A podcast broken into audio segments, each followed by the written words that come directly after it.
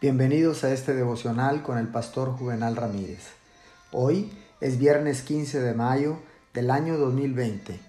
La palabra del Señor dice en el libro de Santiago capítulo 1 versículo 2 y 3. Hermanos míos, considérense muy dichosos cuando tengan que enfrentarse con diversas pruebas, pues ya saben que la prueba de su fe produce constancia.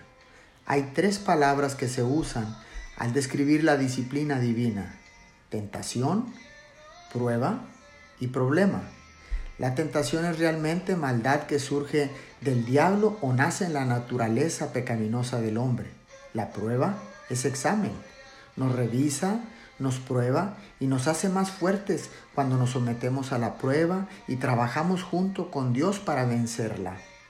La tercera palabra es problema y cubre todos los eventos dolorosos y gravosos de la vida.